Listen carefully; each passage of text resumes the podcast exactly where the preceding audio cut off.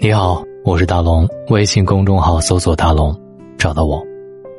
昨天刷知乎的时候，有一个问题突然跳出来：为什么感觉同学聚会越来越无聊？要放几年前看到这个问题，我还会追忆一番，加上一些小伤感，然后再问出类似“曾经无话不说的同学，如今为何越走越远”这样无聊的问题。但现在就完全不会了，因为见过太多，也早已习惯。我快速把下面的回答刷了几条，基础的原因大家也都能想到，离得远了，共同话题少了，圈子不同了，人自然感情就淡了。正当我尝试找到一个案例时，脑海当中突然跳出一个人，闰土。不知道你是否还记得闰土，那个在月亮下抓茶的少年，银圈钢叉十一二三，教科书的那幅图简直成了故乡的标配。圆月、菜地、少年、肥茶，梦回童年。池塘边的榕树上，知了还在声声的叫着夏天。可是闰土回不去了，他从少年变成了中年，见到迅哥时也不会再那么自然。那一声“老爷”也不是他最真实的表达，而是经历风霜之后的保护色。所以，再回到最开始的问题：为什么同学聚会越来越无聊了？因为，我们指望着找回青春，但实际上，青春已经与我们无关。鲁迅的故乡可以看成一个同学聚会的 mini 版，迅哥和闰土表面是两个人，但你也可以看成一群人。曾经的记忆都在他们心中，可是也只能想起，但再也回不去了。迅哥跟随家人早早离开故乡。他的家庭条件很好，中年再回到老家，想到的都是儿时的小美好，所以他是带着挖宝的心态回家的。乡村对他来讲只是一个小小的消遣，但你如果站在闰土的角度，情况就完全不一样了。你的儿时伙伴，村里人说已经成了大官儿据说有三房姨太太，出门都是八抬大轿，上厕所都有人陪着，而你。带着老婆孩子，连饭都吃不饱，每天都得为第二天的生计考虑。看文章的时候，我们相当于开了更高的视角，知道迅哥很在乎闰土，一心想着小时候的事情，只想与土哥再续前缘。晚上开箱啤酒，聊聊过去的贝壳、西瓜与茶。但你想想，闰土知道这个吗？就像你见了这么多年未见的老同学，你能知道人家经历了什么？此时心中所想的，又是什么呢？文章给我们开了天眼，而在生活当中，我们自己的眼睛，可能都睁不开。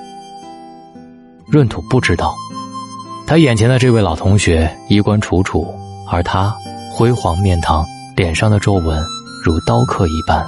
迅哥心里觉得他们还是老同学，可闰土清楚的知道，他们条件不同，地位不同。至于迅哥什么想法，他更是不知道。什么少年时候的大西瓜，什么月下抓茶的场景，他都记得，但是已经不敢再提。饭都吃不上了，谈小时候还有什么意思呢？和眼前这位人家都说已经成为道台的同学聊茶，他还没有傻到这种地步。他最真实的想法是：迅哥早就瞧不上我了，我们早已不再是一路人。也许他连这种想法都没有，多年的战乱、饥荒、瞌睡、兵费，把他苦得像一个木偶人。他哪有时间去想面子与尊严？能活下去就已经拼尽了全力。这也是现代许多人再相聚的真实写照。距离太远，多年未见，彼此之间早已经没了共同生活的场景和人际圈子，于是。只能聊过去，聊其他印象当中的同学。感觉快没话的时候，问下对方饿不饿，要不要再来点吃的。哎，你还记得那谁谁谁吗？去年结婚了，真没想到哈，他结婚的那么早。哎，那个谁你还记得吧？以前学习不好，没想到现在当大老板了。姓王的那个老师，听说，哈哈，尴尬的不只是你，还有对方。你觉得对方变了？不再那么有趣，没和你聊几句儿时抓茶时的场景，对方也觉得你变了，不知道该怎么跟你搭话，哪怕有句话没说好，被你笑话，全当是无聊而尴尬的一天。幸运的是，你们都经历过无数次了。只从迅哥的视角来看，我以前上学时还怪过闰土，再加上教科书上的标签式的概念，就觉得闰土变了太多。好好的一个水灵的男娃，怎么就变成那副模样？同学见面，开口却是老爷，真没骨气。人家说不要的东西，你却都搬回了自己家，真丢死个人。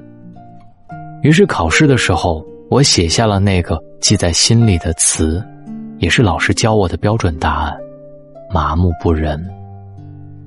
现在回头看，这个字挺好，人确实是麻了。也许这就是经典作品的魅力。小时候看是一回事，长大以后看又变成了另外一回事。不是闰土忘了曾经的情谊，也不是闰土呆得不会说话。而是生活所迫，不得不为之。他叫迅哥为老爷，也是显示经过了权衡之后的反应。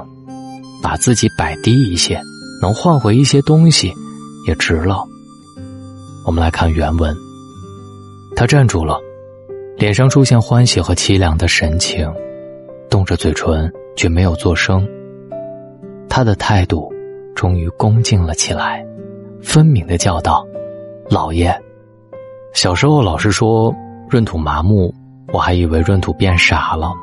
可是再往下细看，闰土其实一点都不傻，能说会道。他先问候了迅哥的妈妈，说：“我知道您回来，开心的不得了；知道老爷回来，激动的一晚上没睡着。”迅哥妈妈说：“怎么这么客气？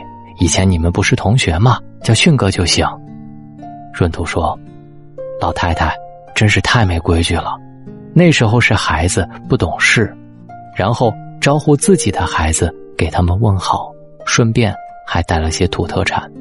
朋友们，这妥妥的应酬达人呢！谁说土哥不会说话，我都跟他急，是不是和小时候学的不一样了？其实土哥什么都知道，什么都清楚，改称呼也真的是生活所迫。如果不是连饭都吃不饱。谁愿意厚着脸皮去叫同学为老爷呢？